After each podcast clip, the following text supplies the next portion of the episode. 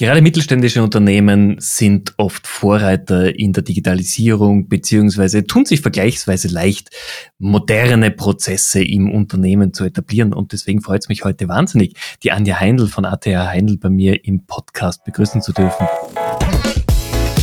Willkommen beim Amazing E-Commerce Podcast deinem Host Stefan Grad. Liebe Anja, vielen Dank für deine Zeit. Freut mich sehr, dass du dabei bist. Stell dich doch mal unseren Gästen ganz kurz vor, bitte. Ja, hallo Stefan. Schön, dass ich dabei sein kann. Ich bin Anja Heindl. Äh, ich bin Geschäftsführerin von ATH Heindl. Ähm, ja, ich bin 41 Jahre alt, habe zwei Kinder, bin verheiratet und führe seit 15 Jahren hier das Unternehmen zusammen mit meiner Schwester und meinen Eltern. Ihr seid ja ein Familienunternehmen. Ich glaube, deine Eltern haben es aufgebaut, du führst weiter mit, mit deiner Schwester. Ich habe eingangs schon erwähnt, gerade familiengeführte Unternehmen tun sich oft in der Digitalisierung leichter, weil man einfach selber für das Unternehmen brennt, eine Verantwortung hat, auch für die Mitarbeiter natürlich. Wie ist denn da deine Sichtweise dazu? Oder wie ist das, es bei euch?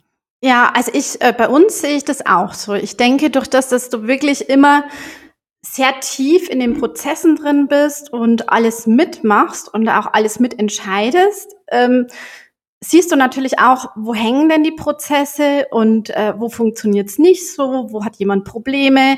Du bist viel in Kontakt mit den Leuten einfach auch. Also du tauschst dich viel aus, denke ich, gerade in so kleineren Betrieben wie bei uns oder mittelständisch mittlerweile. Und ähm, da kriegst du dann schon relativ hautnah mit, wo, wo hakt's denn eigentlich und wo muss ich jetzt ran? Und äh, muss auch tatsächlich investieren, um das Ganze zu beschleunigen. Und du hast natürlich immer diesen Drang, dass du besser wirst und dass du das verbesserst. Und das ist schon was, was, glaube ich, den Mittelstand allgemein bei uns antreibt und ähm, wo wir auch sehen, dass wir das äh, ja schon auch mit antreiben, was so die Digitalisierung, E-Commerce und in diese Richtung geht. Da möchte ich gleich noch einmal natürlich drauf eingehen. Jetzt mhm. zuallererst aber die Frage, ihr seid jetzt nicht das typische E-Commerce-Unternehmen, weil ihr einfach nicht das typische Direct-to-Consumer-Produkt habt, sondern ja. ihr habt euch auf Werkstattzubehör, vor allem Hebebühnen, spezialisiert. Genau. Wie kommt man als äh, Hersteller von solchen Produkten dazu, E-Commerce zu betreiben? Wir haben im Vorgespräch schon drüber gesprochen, dass dein Vater da führend äh, mit dabei war, aber erzähl doch mal bitte den Werdegang und wie sich das für euch entwickelt hat. Ja, also eigentlich muss ich ganz zu Anfang sagen, eigentlich sind wir nicht die typischen E-Commercer. Also das hatte ja. ich dir ja auch schon erzählt. Ja. Ne? Ähm, äh, wir haben ganz untypisch eigentlich äh, den E-Commerce-Handel sozusagen für uns 2008 abgebrochen. Ich erkläre jetzt mal so ein bisschen, wie das alles äh, sich entwickelt hat bei uns und äh, wie die Firmengeschichte so in Kurzfassung ist, damit man das vielleicht versteht. Äh, meine Eltern haben das Unternehmen 1991 gegründet. Wir sind schon immer Hersteller für Werkstattausrüstung, haben äh, früher noch Produktionsstätten in äh, Polen gehabt. Äh, mittlerweile sind die nach Asien gewandert, so in den 2000ern. Ähm, haben zwischenzeitlich auch eher Handel betrieben manchmal, was äh, damals noch so typisch aus äh, Italien kam für Werkstattausrüstung. Ähm, wir machen klassisch Heben und Wuchten und Montieren für Pkw und Lkw Produkte. Und äh, mein Vater ähm, hat tatsächlich, also der hatte immer schon ein gutes Gespür für Business, ähm, ist auch ähm, unglaublich, ja, ein super Verkäufer, obwohl er eigentlich kein Verkäufer ist, sage ich jetzt mal. Also der ist Techniker und steht eben immer äh, mit allem, was er so hat, dahinter. Und ähm, das war aber echt äh, ein richtig toughes Business. Also das war nicht einfach, das war ähm, schwierig, überhaupt über die Runden zu kommen. Die Margen waren super schlecht, ähm, die Zahlungsweisen waren schwierig. Also wenn dann mal die eine Schraube oder irgendwas nicht gepasst hat, dann wurde da auch äh, mit Zahlungszielen echt äh, lang das rausgezögert. Also da war einfach ähm, schon viel, was nicht einfach war. Also ich äh, damals, äh, auch als wir noch jünger waren, war das mit Sicherheit äh, eine sehr gute Erfahrung, dass man eben weiß, was hinter dem Ganzen äh, steckt. 2001 hat mein Vater dann eBay für sich entdeckt. Also das war so äh, ähm, ja, das war wie eine Offenbarung eigentlich. Also wir waren die ersten, die ähm, Werkstattausrüstung, Hebebühnen und so weiter auf eBay ähm, vermarktet haben. Damals, ähm, jetzt sagt jeder ja klar, findest du ja zu Tausenden und so. Super, also ist ja jetzt halt nichts äh, Neues. Damals hat es keiner gemacht, ja. Also damals ist keiner auf diese Idee gekommen, ein Investitionsgut auf eBay zu stellen, das um die 2000 Euro kostet und dort zu vermarkten. Und äh, mein Vater hat das aber gemacht. Wir waren da die Ersten und ähm, das war top. Also da hat sich das erste Mal, glaube ich, für meine Eltern auch, äh, weil damals waren wir ja noch nicht im Unternehmen, ähm, so die Welt ein bisschen gedreht. Auf einmal haben die Leute Vorkasse bezahlt. Ähm, du konntest es wirklich nicht nur in der Region umsetzen, du konntest es deutschlandweit umsetzen. Du bist auf einmal überregional in die Richtung gekommen, Kunden zu akquirieren. Und ähm, das war so echt so ein Break, glaube ich, der das Ganze ähm, so ein Gamechanger einfach damals für, für das Unternehmen. Ähm, wir hatten dann 2002 ähm, den ersten Shop sogar, also ähm, für Werkstattausrüstung. Den hat der Sohn einer Mitarbeiterin damals programmiert, so ganz klassisch, ja. Und ähm, und es lief auch toll. Also das war auch was, was ähm, echt richtig gut funktioniert hat. Ähm, wir haben damals eben die Fertigung in Asien begonnen für die Produkte. Ähm, und ähm, das war tatsächlich so in den Beginnen für uns richtig gut. Sind dann auch mit größeren Firmen in Kontakt gekommen, die für uns den Großhandel der Produkte übernommen haben und sind dann stetig gewachsen eigentlich. 2007 sind äh, meine Schwester und ich ins Unternehmen gekommen, also meine Schwester ein bisschen früher, 2006. Ähm, und auch ihr Mann übrigens, äh, die waren damals noch nicht zusammen, äh, sind dann erst später ein bisschen zusammengekommen. Und äh, da waren wir aber tatsächlich erst, ja, so sechs, wir waren dann insgesamt so sechs, sieben Mitarbeiter, ja. Also wir waren echt noch klein. Und ähm, ja, und dann hat sich das eigentlich immer weiterentwickelt, bis wir 2008 ähm, Jetzt wird wieder jeder lachen, ne? Warum macht man das? 2008 gesagt haben, nee, E-Commerce machen wir gar nicht mehr. Ähm, wir spezialisieren uns auf den Großhandel und äh, machen den Vertrieb unserer Produkte wirklich nur noch über den Handel. Und da vertreiben wir eben über die klassischen Strukturen des Teilhandels vor allem. Ähm, also vielleicht kennst du Wessels Müller, ähm, solche Namen, äh, Karat, Europart. Das sind Teilehändler quasi, die tagtäglich in der Werkstatt vor Ort sind, die ihre Vertriebsmannschaften draußen haben äh, Kataloge anbieten, Messen anbieten für die Kunden in der Werkstatt. Und äh, dort sind dann eben auch unsere Produkte ähm, ja, zu finden bis heute. Ähm, machen, haben auch in dem Beginn so ein bisschen Private Labels gemacht, um zu wachsen. Genau. Und äh, das machen wir eigentlich bis heute. Das heißt, E-Commerce ist bei uns noch ein bisschen anders als vielleicht so in den äh, klassischen Unternehmen, die du sonst immer so interviewst zu sehen. Da, ja. Das auf jeden Fall, aber was du gerade erzählst, ihr wart wirklich erstmal sehr früh natürlich schon dran. Also da muss man deinem Vater gratulieren, der hatte die, das richtige Gespür für, für den Kanal. Ähm, ihr habt aber auch schon sehr viel ausprobiert und mhm. habt mal das gemacht, das gemacht, habt für euch bewertet, wahrscheinlich, ob es funktioniert oder nicht. Wie groß ist denn euer Team oder der, der, die, die Abteilung, die sich darum kümmert, um das ganze Digitalthema? Weil ich sehe es halt in ganz vielen Unternehmen, da sind dann gleich mal 30, 40, 50 Leute damit beschäftigt und äh, wird mal hier was probiert, da was probiert. Ich glaube aber, als mittelständisches Unternehmen ist es bei euch eher so ein kleines, überschaubares Team, das aber mit viel Herzblut dran ist.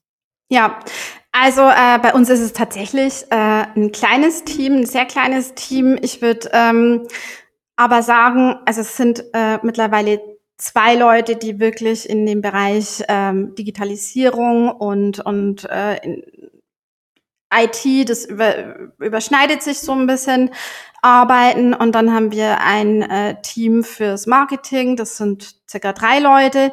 Ähm, die sind auch eigentlich ständig also die hängen ständig zusammen rum hier natürlich und müssen ständig irgendwas zusammen machen, weil halt das eine sich von dem anderen eigentlich gar nicht mehr trennen lässt. Und so ist es eigentlich bei uns in jedem Bereich. Also ich habe natürlich, wir haben natürlich Spezialisten, aber ich würde sagen, die ganze Firma gibt da irgendwie so ihr Knowledge und alles, was sie brauchen, mit rein. Ja. Ähm, du hast dann nicht den einen, der das umsetzt, sondern auch, wenn ich jetzt zum Beispiel gucke, wir haben jetzt ein neues ähm, äh, Logistiksystem im Ersatzteilelager eingeführt. Ja, da müssen die vom Ersatzteilelager halt mit ran. Ja, die müssen das verstehen, die müssen, also die können sich nie nur hinsetzen. Das wird jetzt mal hier eingeführt und ähm, äh, ich habe da eigentlich gar nichts damit zu tun und ich heb die Hände hoch und dann läuft das Ding. So ist es bei uns nicht und zwar in gar keinem Bereich, würde ich sagen. Ähm, da muss einfach jeder mit ran. Deswegen würde ich sagen, das Team ist eigentlich die ganze Firma, die damit beschäftigt ist. Und da schließt sich auch der Kreis wieder, was du vorher gesagt hast, so mit Mittelständlern und warum ist man im Endeffekt ähm, vielleicht auch ein bisschen besser in, in oder ja, besser will ich jetzt nicht sagen, aber warum ist man schneller vielleicht in solchen Sachen? Ähm, weil jeder eben mitmacht. Und da würde ich echt schon das Team hochhalten, ähm, die ihre Prozesse super gut kennen, die wissen, warum brauche ich jetzt das oder eben was anderes nicht und ähm, da echt aktiv mit rangehen. Und das ist was, glaube ich, deswegen brauchen wir kein 30-Mann-Team, aber wir brauchen alle, die Interesse dran haben. Und das ist so das, glaube ich, was, was, was uns ausmacht. Und ähm, die Leute, die dann wirklich auch im digitalen Bereich ähm, arbeiten bei uns, ähm, zum Beispiel ähm, der Mike, äh, mein, mein äh, Prozessmitarbeiter, würde ich jetzt mal sagen, so in dem ganzen digitalen Bereich, ähm, der versteht auch alles, was hier in der Firma abläuft. Also deswegen ist es für uns manchmal einfacher, der kennt die Prozesse, der weiß, wie funktioniert das Ganze und äh, dann setzen wir relativ schnell etwas um, was vielleicht woanders wirklich äh, Monate oder Jahre dauern würde. Und das ist schon ja so eine Stärke, denke ich, von Mittelständlern allgemein. Absolut. Wie ist denn das für dich in Kombination auch mit deiner Schwester? Weil ihr seid jetzt nicht Geschäftsführerin nur, ihr seid eher die Unternehmerinnen, die ja wirklich das Unternehmen von klein auf kennen natürlich. Ja.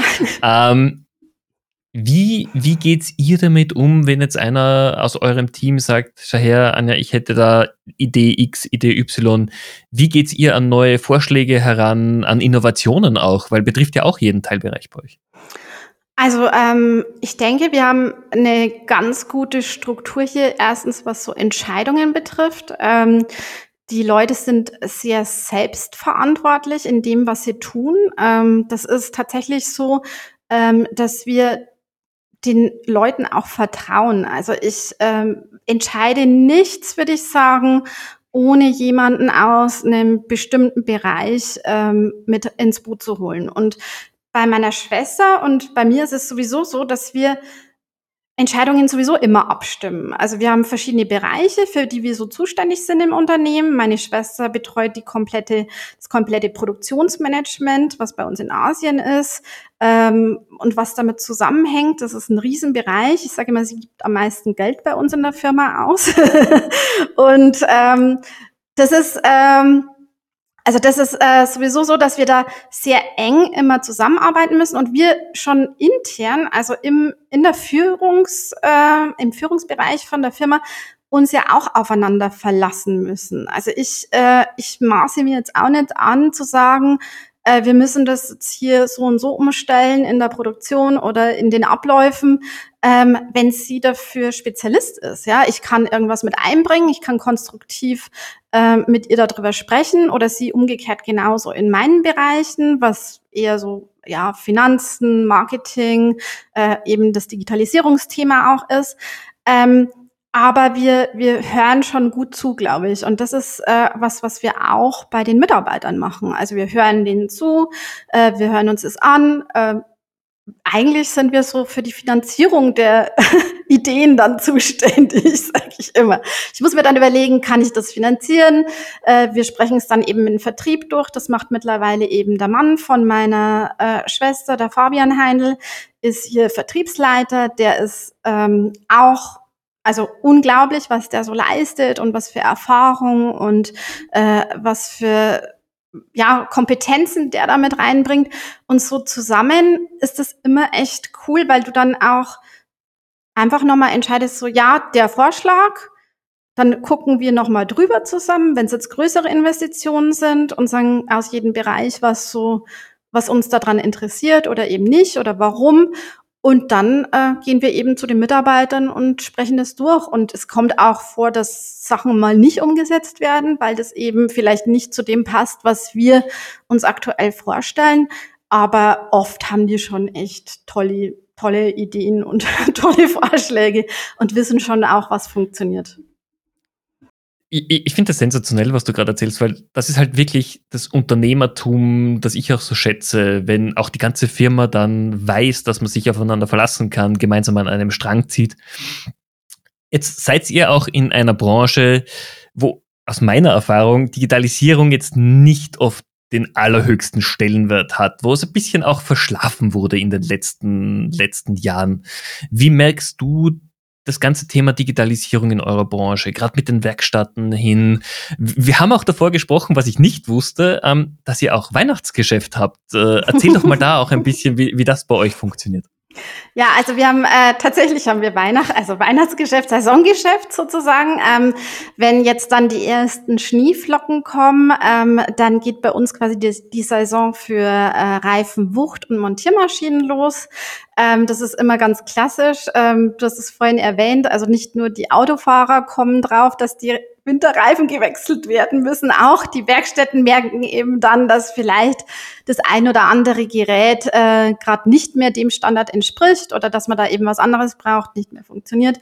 Und ähm, dann haben wir da eigentlich schon ähm, hohe Vorräte, sage ich mal, um das Ganze relativ schnell zu bedienen und ohne großen Vorlauf. Und das ist dann schon so äh, klassisch Saisongeschäft, also was immer so im Oktober, November anfängt.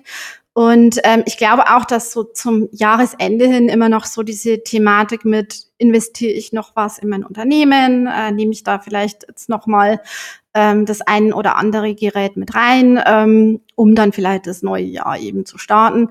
Ähm, das ist tatsächlich bei uns, also ab ähm, September ist jetzt die nächste große Messe, die Leitmesse Automechanika in Frankfurt und danach geht's eigentlich durchgängig durch ähm, was so das äh, Geschäft bei uns betrifft. Und das ist dann schon viel zu tun, würde ich sagen, bis Weihnachten. Das ist, das ist natürlich ordentlich. Ähm, genau. Jetzt ähm, zur, zur Digitalisierung, ja. wenn, wenn ich noch was sagen darf. Ähm, ja, also dieser ganze Automotive Aftermarket hast du schon recht. Ich ähm, würde jetzt mal sagen, wir sind natürlich ähm, wir waren ja immer gut strukturiert alle. Ähm, also der ganze Teilehandel hat ein großes Filialnetz, hat seine äh, Vertriebsmitarbeiter draußen. Das ist auch genau auf das, was wir gesetzt haben, sage ich mal. Als ich dir gesagt habe, 2008 haben wir alles abgebrochen. Ähm, und diese Struktur, diese große Struktur, ähm, die wird natürlich genutzt. Ne? Und auch die Werkstätten äh, brauchen das vor Ort. Also wenn du dein Auto in die Werkstatt bringst, ähm, dann möchtest du ja nicht irgendwie wochenlang drauf warten, bis dass du wieder mobil bist. Ähm, sondern du möchtest ja relativ schnell mobil sein. Also das heißt, die Werkstätten kriegen die Teile relativ schnell zugestellt von den äh, Teilelieferanten. Ähm, jetzt kommt E-Commerce ein bisschen dazu. Also es kommt immer mehr auch aus dem Bereich, was so, ähm, dass eben Teile im E-Commerce auch umgesetzt werden. Ist noch ein großer Markt, der so diese ganzen Hobbyschrauber betrifft auch. Mittlerweile auch ein bisschen äh, vielleicht den, den professionellen Markt, aber die Werkstatt an sich hat schon meistens ähm, seinen direkten äh, Teilehändler, der da zwei, dreimal am Tag zum Teil vorbeifährt und die Ersatzteile ähm, vorbeibringt. Die haben eigene Systeme, die dahinter stehen, also Ordersysteme. Ähm, das ist jetzt nicht so, dass ähm, der Werkstattbesitzer ins Internet reingeht und sucht dieses eine Teil mit der, also diese, diese Masse an Teilen, die ist ja unglaublich, was so eine Werkstatt ähm, ähm, haben muss dann zum Teil und die äh, Unterschiedlichkeit der Teile auch. Und ähm, da ist die Struktur schon lange sehr gut, finde ich, grundsätzlich. Und ähm, deswegen ist, glaube ich, auch so dieser Schritt zum zum letzten E-Commerce dann manchmal schwieriger, weil die Struktur ja vorher schon relativ stark da war. Ja. Ähm, die ganzen Werkstätten werden schon lang, also immer digitaler, würde ich sagen. Also die müssen sich ganz viel umstellen in den letzten Jahren. Ähm, es kommen auch immer so Anforderungen. Ich kaufe meinen Teil im E-Commerce und lasse es in der Werkstatt einbauen. Das wird relativ wenig angenommen von den Werkstätten, würde ich sagen. Also das macht für die natürlich auch keinen Sinn, weil dann kommst du und sagst, hier, guck mal, ich habe ein tolles Teil hier, 5,50 Euro bekommen, zahle ich bei dir 10 Euro, verbau mir das. Das funktioniert natürlich nicht, weil ähm, die Werkstatt muss sich ja irgendwie auch darauf verlassen, ist das das Richtige, ist das äh, qualitativ das, was äh, verbaut werden sollte und hat dann eine gewisse Verantwortung auch. Deswegen ist das Thema in unserem Bereich schon noch schwieriger, würde ich sagen. Und da sind wir eben angeschlossen. Also der ganze Hebebühnenbereich äh, und Reifenmontier- und Wuchtmaschinenbereich ist tatsächlich ebenfalls so, dass es relativ intensiv ist in Beratung und ähm, ja, äh, was der Kunde denn wirklich braucht. Wo E-Commerce tatsächlich groß war und wo wir auch groß geworden sind, ganz am Anfang, war, ähm, dass wir eher so einen Hobbyschrauber verkauft haben, ja. So, wenn du deine, in deiner Werkstatt ein bisschen Platz hast und du stellst dann nochmal eine Hebebühne rein und schraubst dann Samstag, Sonntag dran rum. Ich weiß nicht, ob dich das interessiert. Äh, ja, aber zwei linke Hände leider bei sowas. ja, das war so, das waren so die Anfänge, würde ich sagen. Also was auch so unsere erste Produktreihe ähm, hatte. Ähm, und ähm, aber jetzt sind wir voll auf die professionelle Werkstatt ausgerichtet und das sind andere Anforderungen. Und da ist auch tatsächlich immer noch dieses Netz, was so der Teilehandel hat, ähm, sehr gut, weil viel Service dahinter steht. Also es ist ja kein Teil, was du jetzt hier einmal reinschiebst äh, und dann durchläuft und dann hast du das äh, nicht mehr gesehen oder wenn es zur Retoure kommt, schmeißt du es in Abfallcontainer rein und schickst neues raus. Das funktioniert bei uns nicht. Die Teile sind fest verbaut in der Werkstatt. Ich hm, denke, das ist ein großer Unterschied, genau. Absolut. Mhm. Jetzt natürlich eine große Frage bei all dem, was ihr macht. Ihr seid ein familiär geführtes Unternehmen, ihr seid im Mittelstand, ihr seid ansässig in Ilschwang. Und mhm. da ist für mich immer das Thema, das ich gern frage, ihr seid jetzt nicht in einer Metropole, ja, ihr seid irgendwo in der Nähe von Nürnberg natürlich. Mhm. Wie geht's euch generell beim Recruiting? Wie findet ihr gute Mitarbeiter und hat sich da was über, in Corona-Zeiten geändert? Also ähm, ich denke, das beschäftigt jeden äh, zurzeit. Wir speziell hier haben mittlerweile ein Team, das wirklich so aus dem Umkreis äh, kommt. Ähm, das ist ähm, das ist super, finde ich. Das ist vor allem für die Mitarbeiter schön, weil sie einfach hier wohnortsnah arbeiten können. Ähm, und für uns auch toll, weil ja, weil du einfach die Leute auch kennst zum Teil. Also ich arbeite hier mit Leuten, mit denen ich früher in die Schule gegangen bin oder aus dem Kindergarten noch kenne. Also das ist total lustig. Und ähm, ja, und am Anfang natürlich denkst du dann immer so, oh, kann ich das machen? Ähm, funktioniert das überhaupt? Aber ich denke, wenn du als Team gut funktionierst, dann ist das äh, kein Thema. Und dann musst du auch nicht immer den Radius immer weiter erhöhen. Wir sind jetzt bei einer Mitarbeiterzahl von so 45 hier am Standort angekommen. Ähm, das ist auch ganz gut und ausreichend, würde ich sagen. Und ähm, wir bauen schon noch auf im Bereich Technik äh, und da ist es tatsächlich super, super schwer, jemanden zu finden. Da sind wir gerade drüber, zum Beispiel ähm, aus äh, Serbien tatsächlich Leute reinzuholen. Ähm, die in unserem Bereich schon gearbeitet haben, haben wir kennengelernt, auch durch unsere Tätigkeit im internationalen Bereich und ähm, holen die hierher tatsächlich, bieten denen eine Wohnung an, bieten denen eben den Arbeitsplatz an und bauen so oder versuchen jetzt das erste Mal das zu tun, äh, auch ein technisches Team weiter aus, weil der Bedarf ist da. Also ähm, gerade hier in unserem Bereich, was du musst ja die Hebebühnen vor allem auch montieren in der Werkstatt, du musst Service halten, du musst sie reparieren, ähm, Garantieleistungen umsetzen in der Werkstatt. Da muss ja immer jemand hinfahren. Also ein Produkt schickst, schickst du ja nicht hierher, es wird repariert und ich schick's wieder raus, sondern wir müssen ja zum Kunden dann. Und ähm, das bedeutet für uns schon, ähm, wenn wir wachsen wollen, brauchen wir da eben auch diese Servicekraft immer weiter dahinter. Die bieten wir und diesen und, und das halten wir auch sehr hoch.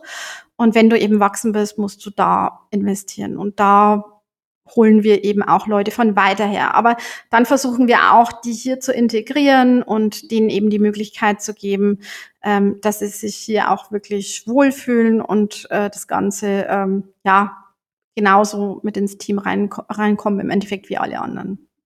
Finde ich super. Also da kann man euch nur gratulieren, dass ihr das auch wirklich ernsthaft macht und die Leute dann nicht nur holt und dann allein lasst quasi, sondern euch drum kümmert und schaut, dass einfach auch das, das außerhalb der Firma das funktioniert. Ja. Das ist wahnsinnig also, wichtig.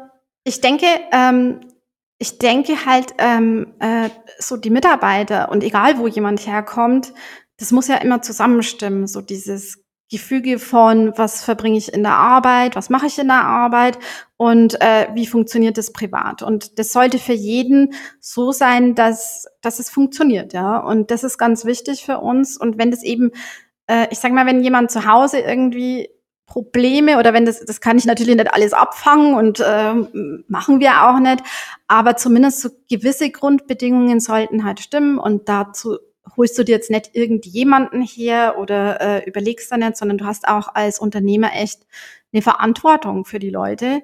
Und äh, die Verantwortung musst du auch ernst nehmen. Und egal, wo jemand herkommt und egal, ähm, ja, äh, wie das aussieht, das muss einfach gelebt werden, glaube ich. Wunderbare Einstellung. Also die, die ist vergleichbar mit Wolfgang Krupp äh, von der Trigema, dem, mit dem ich äh, nächste Woche den Podcast habe. Oh, und wow. der auch genau mit diesen, mit diesen Sprüchen sehr, sehr oft auch für Unruhe sorgt bei, bei vielen Unternehmen. Weil mhm. diese, diese Verantwortungsbewusstsein abnimmt. Sagen wir es mal so. Ja, nee, also sehe ich auch so. Also ich, ähm, ähm, und ich glaube halt, das zeichnet wieder ähm, familiengeführte Unternehmen aus, ja. Oder auch ähm, ähm, wenn man das jetzt sieht, ähm, ja, wie du sagst, wir haben ja das auch ein bisschen gelernt. Also wir haben das ja nicht nur, ähm, das ist ja nicht so, dass ich jetzt hier äh, 2007 irgendwie die Firma gegründet habe, sondern die Firma existiert ja schon länger. Und dieser Lernprozess und das, was unsere Eltern uns auch weitergegeben haben, das ist, glaube ich, schon was, ähm, was noch sehr, sehr stark verwurzelt ist und was uns vielleicht auch so von ja, ähm, von Startups oder von, von irgendwelchen anderen ein bisschen unterscheidet, weil du da einfach nicht so schnelllebig bist. Und jetzt mittlerweile äh, nach über 15 Jahren siehst du ja auch, ja, wie wertvoll es ist, äh, dass Leute dir langfristig zur Seite stehen und ähm, das Ganze langfristig funktioniert und nicht nur so ein One-Shot und äh, keine Ahnung, ähm, dann verkaufe ich vielleicht das Unternehmen oder sowas. Das ist halt bei uns. Äh, ah, okay. nein, das, aber. Das war Salz in die Wunde. Nein, nein, nein, nein, nein, aber nein, okay, das war nicht äh, gegenüber dir jetzt gemeint, sondern eher, weil wir halt das schon langfristig. Also ich ja. habe einfach, also ich bin jetzt 41, meine Schwester ist noch vier Jahre jünger. Ähm, also wir haben schon noch Zeit zu arbeiten, ne? Und äh, das wollen wir auch, äh, das wollen wir auch weiterhin tun und ähm, und haben da wirklich Interesse, das einfach weiterzuführen. Und das geht eben nur mit Menschen. Also das geht nicht mit nur Produkten oder nur äh, einer tollen Homepage oder nur einer Digitalisierung, die dahinter steht, sondern das geht halt um die Menschen, die in einer Firma arbeiten. Und das sehen wir immer wieder. Wenn du den, die richtige Person an der richtigen Stelle ist einfach ein Game Changer. Das musst du wirklich sagen. Wenn du nicht da ähm, den richtigen Sitzen hast manchmal, dann ist es schwer. Und für uns, wir haben irgendwann entschieden, tatsächlich vor zwei, drei Jahren, also kurz vor Corona, haben wir tatsächlich entschieden, wir wollen immer in die Firma reingehen mit einem echt guten Gefühl. Also sich freuen, in die Firma reinzugehen. Und das ist so, und wenn ich das nicht hab, dann möchte ich das auch eigentlich gar nicht machen. Und deswegen glaube ich, tun wir das auch so. Also jeder soll sich hier wohlfühlen, aber auch natürlich wir. Also ich will auch hier reinkommen und nicht mir denken, oh Gott, äh, was kommt heute wieder? was muss ich jetzt noch machen? Und das, glaube ich, ist sowas, ähm, was wir halt für uns auch irgendwann entschieden haben und das funktioniert. Und das muss man dann auch manchmal den Leuten immer wieder so sagen, ja, wenn es mal kritisch wird, so, okay, das ist jetzt vielleicht nicht so easy. Also es läuft ja auch nicht alles nach Plan und nicht alles immer, ähm, also wir sind hier nicht ja, aus Zucker und, und, äh, und sind hier immer, äh, also die, die Oberpfälzer an sich sind immer recht äh, rabiat, würde ich sagen. Da kommen andere eher schlechter mit zurecht.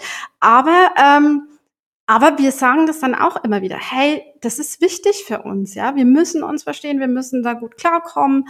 Und dann äh, kommen wir auch in so eine äh, Stimmung, die auch echt, glaube ich, der Kunde spürt, die ähm, die überall weitergeht. Und ähm, ja, genau. Finde ich, finde ich wahnsinnig spannend. Jetzt daraus ergeben sich noch zwei Fragen. Ähm, mhm. Erstens mal, du, du hast gemeint, äh, als Oberpfälzer, soweit ich diesen Menschenschlag kennengelernt hat, hat man gerne das Herz auf der Zunge. Man ist sehr, sehr direkt. Da tun sich oft manche Leute schwer damit. Ich finde das aber super. Ähm, wie ist es denn, wenn dich wirklich was ärgert, wenn irgendwas passiert, wo du dir denkst, ah, nicht schon wieder, ich hätte mir gerade jetzt einen schönen Freitag äh, gewünscht und jetzt passiert irgendwas. Wie gehst du damit um, ganz persönlich? Bist du jemand, der sagt, okay, ich brauche jetzt mal eine Stunde, lasst mich alle mal in Ruhe oder was ist dein Ventil? Mm, ich glaube, du kriegst mich nicht so leicht geärgert. also ich, äh, ich würde mal sagen, ja, vielleicht würde ich jemanden, äh, vielleicht muss mein Mann das manchmal aushalten, wahrscheinlich. Oder auch intern in der Familie. Aber ich glaube, dass jemand extern mich äh, echt, also nicht verärgert sehen würde oder so. Also da bin ich eher jemand, der das recht gut ähm, haben kann. Aber ich würde, also ich sag schon ehrlich, wenn es nicht passt. Das ist, glaube ich, das, ähm, was, was uns Oberpfälzer schon ausmacht, dass wir uns schon ehrlich sagen, hey, das funktioniert jetzt so nicht, äh, können wir darüber reden und ähm, dann sprechen wir das aber auch durch. Und ähm, ja, also das machen wir eigentlich so intern in der Familie auch oft aus. Das dringt dann nicht nach außen. Da wird dann auch mal die Türe zugemacht, dann wird mal kurz geredet. Und das ist aber auch halt total cool, wenn du halt, ähm, also wenn du halt so nicht alleine bist. Ich, also wenn du jemanden immer an der Seite hast und du weißt immer, also ich könnte da ja jetzt sagen, was ich wollte. das geht erstens nicht hier raus aus dem Raum äh, weil ich hundertprozentiges Vertrauen habe. Und das nächste ist auch, ähm, ich weiß, dass ich morgen aber wieder in einem guten, also das ist, also wir schreien uns nicht an oder so, aber dass es morgen auch wieder weitergeht. Und äh, das ist, glaube ich, schon cool, wenn du sowas hast, ähm, weil das hat man, glaube ich, wenn man so äh, als, als, ja, als Einzelperson irgendwas gründet und äh, man muss sich dadurch alles durchkämpfen und man wird da immer bombardiert und du kriegst ja trotzdem viel ab, ja. Also es ist halt, ähm, bei mir saß meine Mitarbeiterin und hat gesagt, ja, ich bekomme zu wenig Lob. Dann habe ich gesagt, ich bin noch nie gelobt worden für irgendwas. also, aber also nicht jetzt schlecht gemeint, aber als Unternehmer kriegst du also wer lobt dich denn großartig, ja? Also so im Daily Business äh, kriegst du, das eigentlich eine immer. gute Idee fürs Finanzamt oder Sozialversicherung. Schickt doch mal ein Lob-E-Mail aus. Danke, du bezahlst deine Beiträge jedes Monat. Gratuliere. Immer pünktlich und immer ja. gut. Ja, nee, also du kriegst eigentlich immer so, äh, wenn es dann nicht läuft, das Ganze ja. ab. Und ähm, ich würde sagen, das ist äh, als Einzelperson dann schon hart, glaube ich. Und äh, das, äh, das zehrt ja auch an einem. Und da muss ich sagen, da bin ich sehr froh, dass wir einfach so ein, ja, so ein, dieses Shared Leadership auch haben bei uns und ähm, da einfach auch unsere Eltern noch so im Hintergrund haben, die uns da durchcoachen und ähm, dann auch immer das runterfahren, wenn mal irgendwas wirklich gar nicht funktioniert. Deswegen, ja, funktioniert das bei uns eigentlich recht cool, würde ich sagen.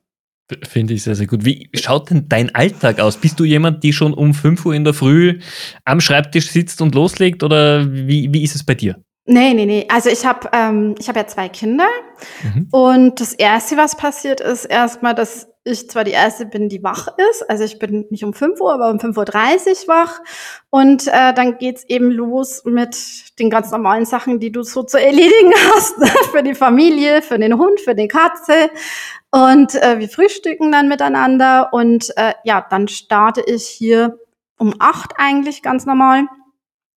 Und ähm, ich arbeite auch tatsächlich nicht äh, immer Vollzeit, also also in, äh, an den Tagen, sondern ähm, wir haben wirklich uns auch für uns, äh, meine Schwester hat drei Kinder, also die hat äh, noch kleinere Kinder, die Kinder sind auch noch ein bisschen jünger als meine. Und ähm, wir haben irgendwann schon diese Prio gesetzt, also Familie ist für uns sehr wichtig. Ähm, wir wollen uns auch nicht entscheiden müssen zwischen dem einen oder zwischen dem anderen und ähm, sind nachmittags tatsächlich oft auch zu Hause. Dann kommt es eben drauf an, ist ein wichtiger Termin. Ich bin eher so vertriebslastig oder marketinglastig, da kann es dann schon mal vorkommen. Meine Schwester arbeitet sowieso viel mit Asien, die fängt dann auch wirklich früher an und ähm, ähm, hat dann eben die Arbeitszeiten eher ähm, schon früh, die ist meistens vor mir da. Ja, und so. Ähm, und nachmittags, wenn es möglich ist, verbringe ich tatsächlich mit den Kindern und Hausaufgaben und, und Hund und spazieren gehen und äh, ganz normalen Sachen, die dann so zu tun sind. Aber, ach ja, was lustig ist, ist, an den Wochenenden treffen wir uns ja auch oft noch in der Familie. Und äh, ich sage immer, wenn wir alle Besprechungen, die wir am Mittagstisch, am Wochenende oder am Kaffeetisch in der Firma hätten, ja, dann müsste ich viel mehr arbeiten, weil wir verbinden halt schon so ja die private ähm, Seite auch mit dem, was in der Firma ist. Und das ist natürlich gut, weil das fühlt sich nicht so an wie Arbeit, sondern das fühlt sich an, wie du sprichst halt also jeder spricht da über die Arbeit und wir eben auch, aber wir können dann eben auch entsprechend Entscheidungen treffen, wenn es dann notwendig ist. Das ist, das ist sehr, sehr gut. Wie, wie sieht es denn bei dir aus, so die Verteilung offline, online einkaufen? Bist du jemand, die sehr viel online einkauft? Gibt es Produkte, wo du sagst, die kaufe ich sicher nicht online? Ähm, also nee, ich würde sagen, es gibt wenig, was ich nicht online kaufen würde, grundsätzlich. Mhm. Ähm, also sogar, äh, wir hatten letzt vor zwei Jahren eine größere Investition. Die haben wir auch online bestellt, lustigerweise, privat. Also ähm, von dem her würde ich auch sagen, das hat auch so im Stellenwert manchmal nicht so ein, ja, also kann auch mal ein bisschen teurer sein.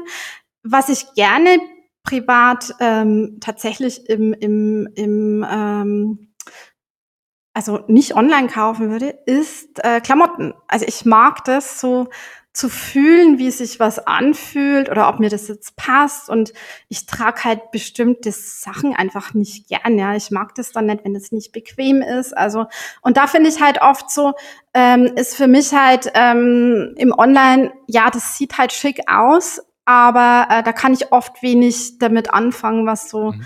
was so äh, die Textur oder sowas angeht. Mhm. Ähm, und ich glaube halt, das ist was, was ich wirklich sehen muss und fühlen muss. Ähm, aber sonst habe ich auch schon, glaube ich, fast alles irgendwie mal online geordert. Also von dem her, nee, da bin ich eigentlich recht offen für das. Okay.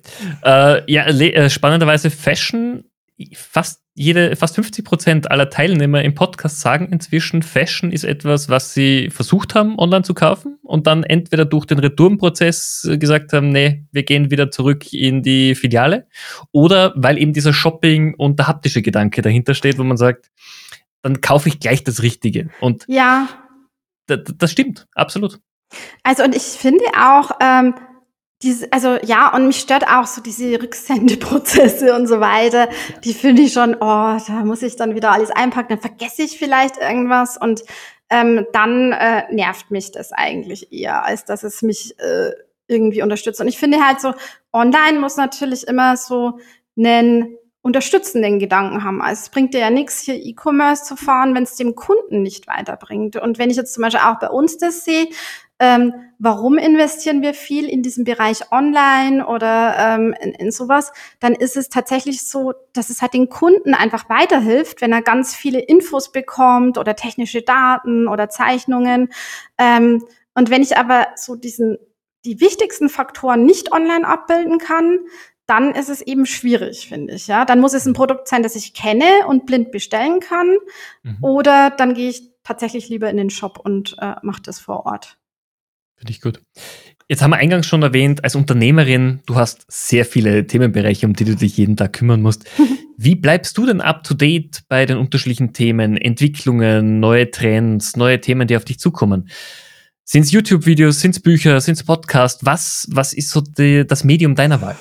Also Podcasts höre ich schon echt gern, ohne das jetzt irgendwie ähm, nur deinetwegen zu sagen, aber äh, ich mag Podcasts echt gern. Also ich finde einfach schön, nicht nur immer dieses, ähm, nicht nur die Fakten von irgendwas zu kennen, sondern auch die Hintergründe. Und deswegen finde ich, ähm, wenn mit dir jemand spricht und ich kenne dann den Hintergrund dazu, dann ähm, nimmt mich das noch viel mehr mit, als äh, wenn ich das irgendwo nur lese. Und auch, wie spricht jemand, wie drückt jemand das aus, äh, wie steht der dahinter, das finde ich halt total wichtig. Ähm, also das catcht mich schon total seit ein paar Jahren, würde ich sagen. Ähm, und das läuft auch immer so nebenbei beim Aufräumen oder sowas. Also da bin ich eigentlich immer, ich habe auch bei dir jetzt einige, einige Folgen hier durchgesuchtet. Und äh, ich würde sagen, im, im normalen also sonst, wenn ich jetzt so die Firma dann angucke, nehmen wir halt dann aus total vielen unterschiedlichen Bereichen irgendwas mit. Und ich kann das gar nicht auf eine Quelle irgendwie beziehen, sondern ich würde sagen, das sind halt, also manchmal liegst du im Urlaub und denkst dir, boah, der Service ist irgendwie gar nicht so, wie ich mir das vorstelle oder ähm, das hätte ich mir jetzt total anders vorgestellt und dann nimmst du das halt schon wieder mit ähm, für irgendwas, was du dann zu Hause umsetzt, ja. Oder ähm, gerade auch wir sind mittlerweile auch viel mit ähm, Influencern im Bereich äh, Werkstatt unterwegs. Ähm, ja, das kommt aus der Fashion-Branche, ja. Also ähm, das ist ganz äh, klar. Aber selbst wir müssen ja mit irgendjemandem zusammenarbeiten, der das ganze Thema nach draußen bringt. Also hier, selbst wenn ich hier meine Prozesse super gut steuere und äh, toll mache, ähm, das muss ja irgendjemanden draußen interessieren. Jemand muss äh, dieses Produkt irgendwie nachfragen. Und äh, um da so eine, eine Marke, die, sag ich mal, in unserem Bereich sind wir ja relativ jung als Marke, äh, neu in die Köpfe zu bringen, brauchst du schon solche Strategien. Also ich glaube, wir haben viele Aufgaben mittlerweile gut gemacht durch diesen Rückzug aus dem E-Commerce-Bereich, wo wir tatsächlich eher so in den Hobby-Bereich waren. Jetzt sind wir professionell, jetzt haben wir echt super technische Produkte, haben da viel investiert, äh, dass die richtig hochwertig sind, dass die für Werkstätten ähm, ein super Preis-Leistungs-Verhältnis bieten. Ähm, jetzt brauche ich halt auch jemanden, der das Ganze rausbringt, ne? Und ähm, da brauchst du halt, äh, und dann war halt irgendwann so, ja, cool, wir bräuchten da irgendjemanden, der das auch draußen erzählt. Ja, mir hört vielleicht jetzt in deinem Podcast jemand zu, aber sonst interessieren sich die Werkstätten dann doch eher wenig, sage ich mal, gerade durch das, dass der Großhandel ja noch dazwischen geschalten ist. Ähm, und da brauchst du Leute, die das Ganze spreaden draußen und von dir erzählen oder das zeigen, wie das funktioniert. Und ja, da nehmen wir dann schon immer aus den verschiedensten Bereichen einfach so die Ideen raus, was funktioniert für uns, was funktioniert für unsere Produkte. Und es kommt dann meistens wirklich aus anderen Branchen, die wesentlich innovativer sind als wir. das muss man schon wirklich sagen. Aber das ist auch das Unternehmergehen, dass egal, ob man jetzt im Urlaub ist, auf, einer, auf einer Geschäftsreise oder ein Buch liest, dass man sich versucht, einfach Erfahrungen mitzunehmen, fürs eigene Unternehmen zu adaptieren, vielleicht sind 50 Prozent davon Schnapsideen, aber die restlichen 50 Prozent liefern halt wirklich einen Mehrwert dann. Ähm, jetzt muss ich das, diese Frage stellen, wie ist, ist jeder in deiner Familie so? Oder sagen die irgendwann im Urlaub, ah, komm, jetzt, jetzt reicht's mal wieder, jetzt hast du schon wieder eine Idee, äh, lass doch mal stecken? Nee, die sind alle so. Also das ist echt lustig und ähm, lustigerweise ist auch ähm, der Bruder von meinem äh, Vater, der ist hier 100 äh, Meter quer rüber, hat der sein Unternehmen, ähm, ist recht erfolgreich hier mit so Trapezblechen und äh, solchen Sachen. Die haben auch hier unsere Halle, also wir sind 2019 hier umgezogen, haben alles neu gebaut ähm, und haben hier die Hallen mit so Sandwichblech. Das hat alles er dann äh, gemacht. Also ich glaube, da ist schon so ein bisschen also der Spaß dran, irgendwas zu tun, äh, der ist schon in der Familie. Und wir tauschen uns da auch total oft aus. Mittlerweile sind unsere, äh, unser Cousin, der auch ähm, da weitermachen möchte. Und ähm, ja, dann nimmt man die auch wieder mit. Also ich bin bei den Wirtschaftssenioren zum Beispiel organisiert und dann nimmt man die wieder mit und sagt, hey, guck doch mal das an, äh, geh doch damit. Und ich glaube schon, dass das so ein Spirit ist, ähm, den du, den du irgendwie in der Familie, also den kann jeder haben grundsätzlich, glaube ich. Äh, das ist jetzt nichts, was äh, jemand nicht haben kann. Aber wenn du da natürlich so reinwächst, dann ist das schon äh, cool. Und ich würde sagen, gerade mein mein Vater war immer so. Er hat immer alles sich angeguckt und immer überall Ideen mitgenommen. Und auch wenn du jetzt fragst, ja, wie kommst du denn überhaupt dazu, Werkstattausrüstung da 1991 zu machen? Was war denn da überhaupt die Idee dahinter?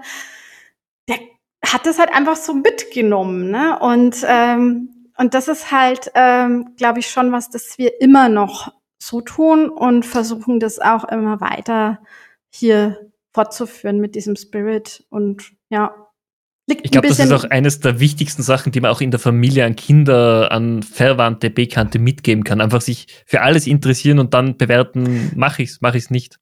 Genau, und auch, also ähm, worauf, ähm, glaube ich, nicht so viel Wert gelegt wird bei uns, ist jetzt, ähm, dass unsere Kinder oder das oder oder auch bei uns war jetzt, dass wir jetzt irgendwie so ein Megastudium abschließen oder also ich habe studiert, aber trotzdem irgendwie, also das war so, ja, wenn du das willst, dann mach das doch, ja. Ähm, aber das machst du dann halt, weil du das willst und nicht, weil irgendjemand hier mit Druck dahinter steht. Und ähm, ja, ich muss sagen, da, das finde ich schon immer ganz gut, ähm, wenn einfach die Leute, und das ist, glaube ich, auch nochmal, um auf das Thema Recruiting zurückzukehren. Also wir haben hier viele Leute, die Quereinsteiger sind auch, würde ich sagen. Und ähm, also den Leuten auch die Chance zu geben, sich zu entwickeln, ohne dass vielleicht immer genau der Abschluss dahinter steht, den man eigentlich für diese äh, Position bräuchte. Und ähm, das ist was, ähm, da, mein, mein Vater hat immer dazu gelernt, würde ich sagen, also sich immer weiterentwickelt, immer dazu gelernt in seinem ganzen Leben. Und ähm, ich glaube, das kann jeder. Also ob du jetzt eine Ausbildung gemacht hast oder ob du ein Studium gemacht hast oder ob du ähm, irgendwas ganz anderes gemacht hast. Also da nicht sich zu stark fixieren auf irgendwas, was in dem Lebenslauf drinsteht oder in dem Abschlusszeugnis drinsteht, sondern wirklich ein bisschen freier ähm, daran zu gehen und die Leute wirklich auch denen was zutrauen und zu gucken, passt das dann einfach. Super spannend.